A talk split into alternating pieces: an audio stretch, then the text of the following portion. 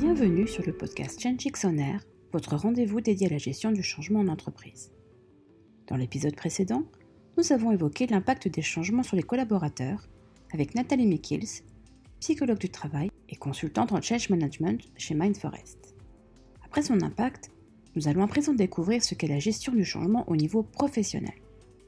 En fait, la gestion du changement est une approche globale, cyclique et structurée, indispensable à la transition des individus, des groupes et des organisations d'un état actuel à un état futur, avec les avantages commerciaux escomptés. Au cours des 20 dernières années, la notion de gestion du changement est devenue incontournable pour les sociétés. Et celle qui la gère efficacement se démarque de la concurrence. Mais gérer un changement est loin d'être une démarche facile. Selon une étude du célèbre cabinet de consulting McKinsey Company, 70% des projets de changement n'aboutissent pas.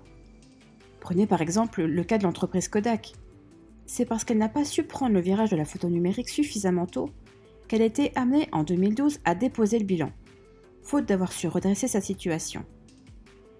Alors si vous souhaitez faire partie des 30% restants, il est important de mettre en place un processus de gestion du changement efficace pour intégrer et aligner les personnes, les processus, les structures, la culture et la stratégie au sein de l'entreprise. Dans ce contexte, nous avons jusqu'à présent au cours de nos épisodes parlé du changement en tant que tel, mais pas encore évoqué ce qu'est concrètement la gestion du changement. Afin d'approfondir le sujet plus en détail, nous recevons aujourd'hui Aurélie Poncelet, consultante en gestion du changement chez Mindforest depuis 6 ans. Elle est également certifiée en gestion du changement par ProSci. Bonjour Aurélie, merci d'être parmi nous aujourd'hui. Bonjour Julie. On va parler aujourd'hui de gestion du changement organisationnel. Dans l'introduction, on a donné une définition théorique de la gestion du changement. Qu'est-ce que vous pensez de cette définition? Pour moi, la gestion du changement, c'est vraiment gérer le côté humain des projets. D'un côté, vous avez la gestion de projet qui va vous permettre d'arriver à la fin du projet d'un point de vue technique, de s'assurer que la solution est délivrée en temps et en heure. Prenons par exemple le développement d'un nouvel outil informatique. Et de l'autre côté, vous avez cette gestion du côté humain du projet, s'assurer que les collaborateurs s'impliquent, adoptent et utilisent la nouvelle solution correctement. Un changement réussi combine l'aspect technique et cet aspect humain.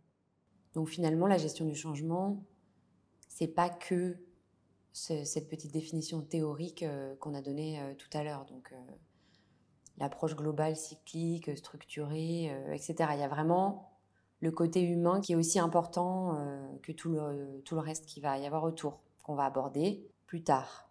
Alors, d'après votre expérience, parce que donc euh, vous êtes consultante en gestion du changement depuis quelques années maintenant, lorsqu'un changement survient dans une entreprise, est-ce que vous avez pu observer que celui-ci est bien accompagné par les décideurs, euh, les managers?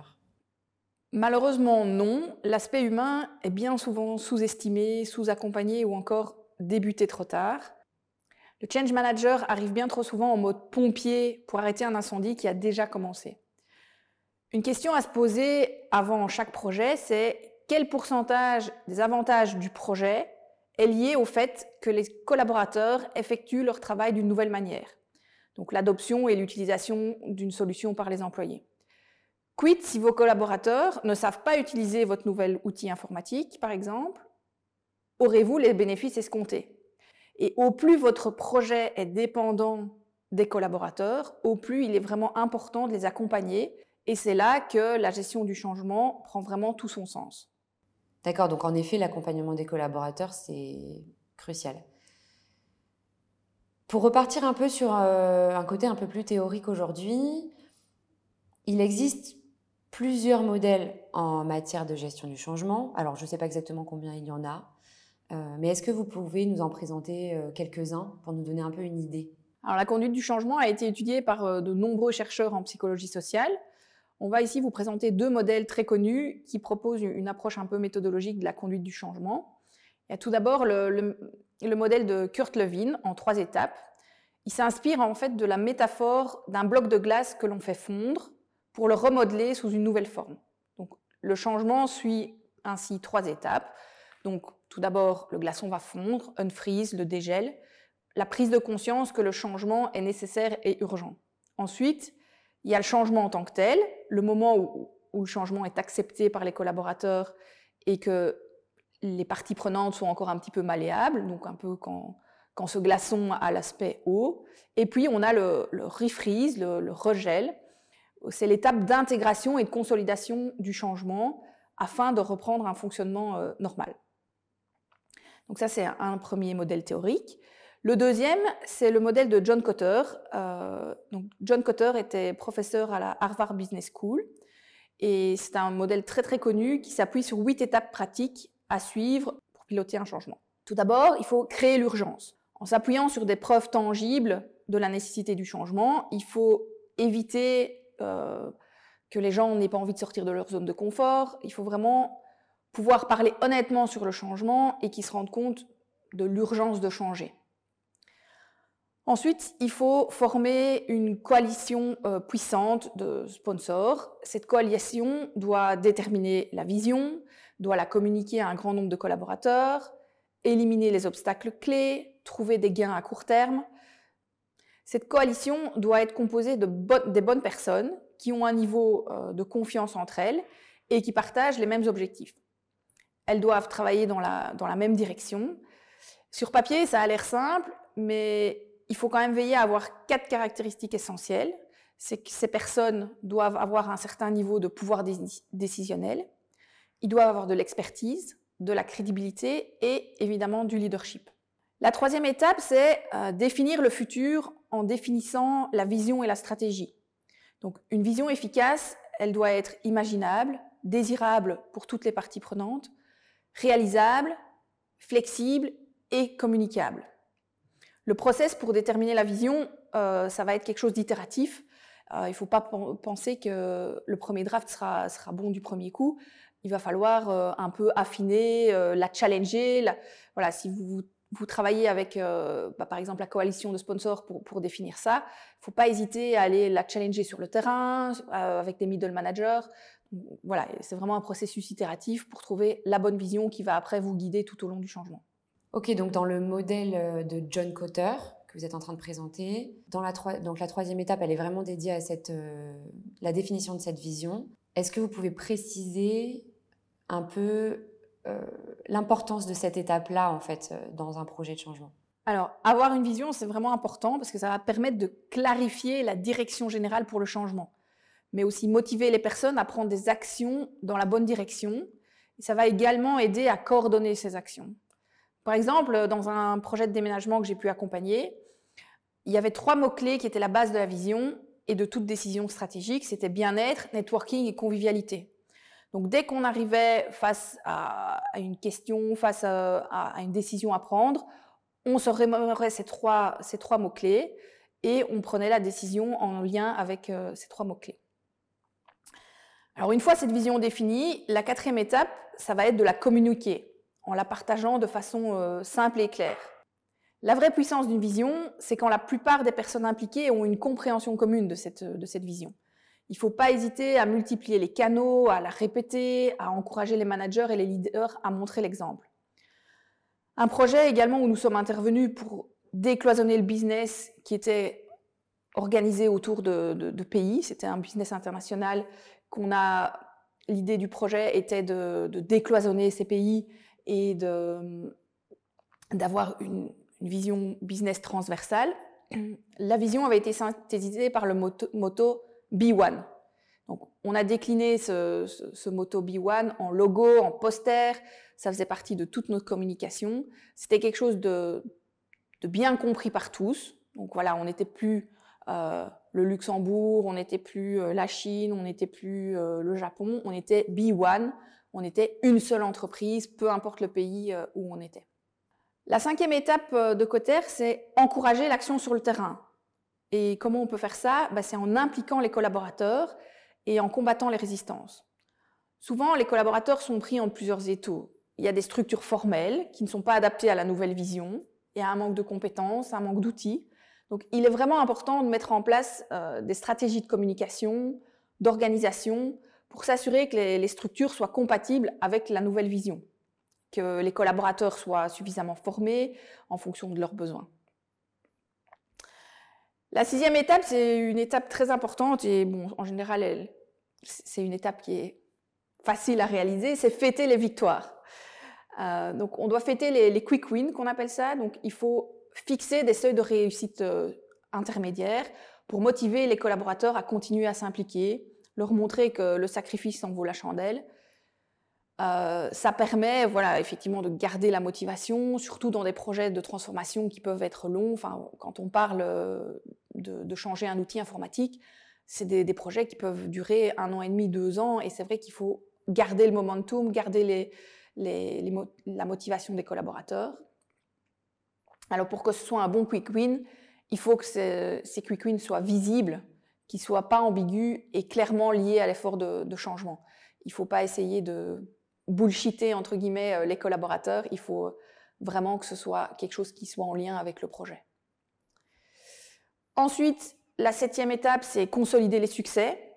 Donc, il faut s'attacher à développer une démarche d'amélioration continue et continuer en permanence les changements.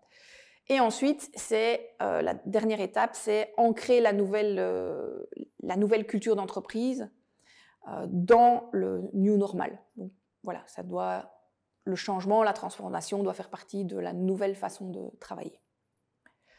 Donc voilà pour les, huit étapes de Cotter. C'est un petit peu théorique, mais c'est toujours une très très bonne base pour la gestion du changement.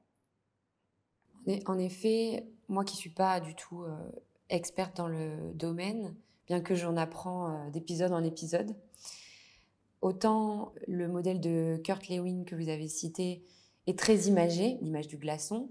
Par contre, euh, le modèle de, de Cotter que vous venez d'expliquer, on va déjà bien plus loin et c'est vraiment clair en fait. Donc c'est bien beau d'avoir ces modèles théoriques, mais bon, parfois la théorie, ça a du bon aussi. Est-ce que il existe des méthodologies particulières qui vont aller venir euh, de manière peut-être plus concrète, justement, euh, permettre d'accompagner les changements. Oui, effectivement, bah, tout comme les modèles, il y a différentes méthodologies. Euh, une des plus connues est celle de, de. C'est une méthodologie en trois étapes. Donc, la première, c'est de préparer le changement. Donc, on s'attache à définir la stratégie, définir une équipe, rassembler les sponsors, c'est vraiment la phase de préparation. Ensuite, il y a la, deuxième phase, c'est conduire le changement, où là, vous allez préparer les plans de conduite du changement, c'est-à-dire des plans de communication, des plans de formation, euh, une feuille de route pour le sponsor, et les mettre en œuvre.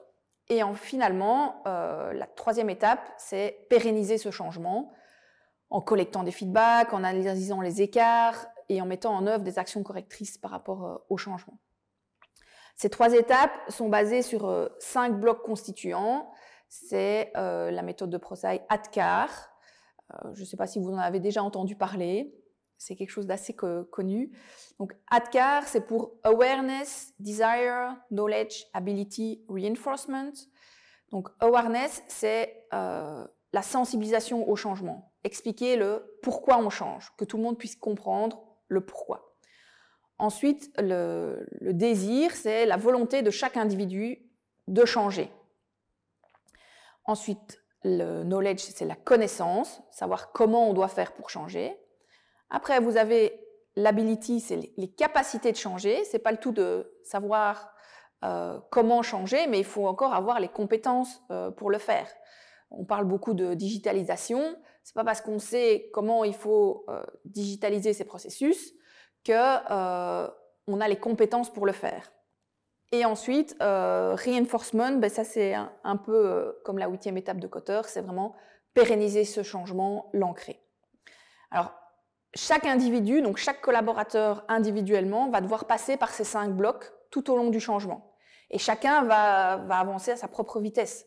Il y en a qui vont peut-être comprendre très vite le pourquoi, vouloir changer, euh, comprendre comment faire pour changer, mais ne pas avoir euh, les, compétences euh, nécessaires. Il y en a peut-être qui vont comprendre le pourquoi et puis passer plusieurs semaines ou plusieurs mois à vouloir vraiment changer. Et attendre que les collègues, eux, commencent à changer pour se mettre dans le train, on va dire. Donc ça, c'est le modèle de, de Prosai. Sur notre plateforme d'apprentissage et de partage de connaissances ChangeX, nous avons créé, sur base de notre expérience, la méthodologie ChangeX. Et là, nous, on a fait une méthodologie en cinq phases. Donc tout d'abord, c'est formuler le changement, où on va clarifier le pourquoi du changement, l'ambition, faire une analyse plus profonde euh, des impacts, des risques de l'organisation. Ensuite, c'est planifier le changement, où on va planifier les stratégies, donc de nouveau de la communication, les formations, les sponsors, euh, accompagner les parties prenantes. Ensuite, on va implémenter le changement, où on va mettre en œuvre tous ces plans qu'on a préparés euh, au préalable. La quatrième étape, c'est mesurer et ancrer le changement. Donc, à travers euh, des KPI, des, baromètres, on va voir comment le changement est, est vécu sur le terrain. Et ensuite, la cinquième et dernière étape, c'est clôturer le changement bah, pour fêter les succès et faire que ce changement euh, soit le new normal. Vous avez également euh, PMI qui a une, méthodologie en cinq étapes. En fait, vous trouverez beaucoup de méthodologies dans, la littérature. Euh, un conseil personnel, ben, peu importe la méthodologie que vous choisirez, il faut surtout pas négliger les premières phases, c'est-à-dire la phase d'analyse et de planification, pour moi, c'est vraiment la, base d'un changement réussi. Et si je peux me permettre encore un deuxième conseil, c'est de commencer au plus tôt l'accompagnement. Bien trop souvent, la gestion du, changement, comme on l'a dit, c'est un peu comme un pompier, on l'appelle quand il y a le feu et c'est beaucoup moins efficace. Merci beaucoup Aurélie. En effet, je, je croule sous une avalanche d'étapes entre les aspects théoriques et les aspects euh, méthodologiques. Mais euh, bah, j'espère que pour les auditeurs comme pour moi, c'est euh, quand même bien plus clair. On pourra mettre euh, des, liens dans le détail du podcast sans problème, comme ça, enfin, si vous voulez aller plus loin, vous pouvez lire. C'est vrai que parfois, c'est bien d'écouter, mais c'est aussi pas mal de lire. Excellente idée. Merci beaucoup. Au fil de cet épisode, nous avons donc pu découvrir les divers modèles et méthodologies qui peuvent aider à mener à bien une gestion du changement. Mais sur le terrain, comment ça se passe? L'épisode suivant va nous permettre de continuer cette découverte et d'approfondir le sujet en abordant des aspects plus concrets, tels que les conséquences dans l'entreprise d'une mauvaise gestion du changement, les erreurs à éviter, mais aussi les acteurs clés. Et bien sûr, notre expert partagera avec vous des conseils pratiques pour réussir au mieux une gestion de changement. Alors pour ne rien manquer, abonnez-vous à Change Dictionnaire. Change Dictionnaire, le podcast qui change tout.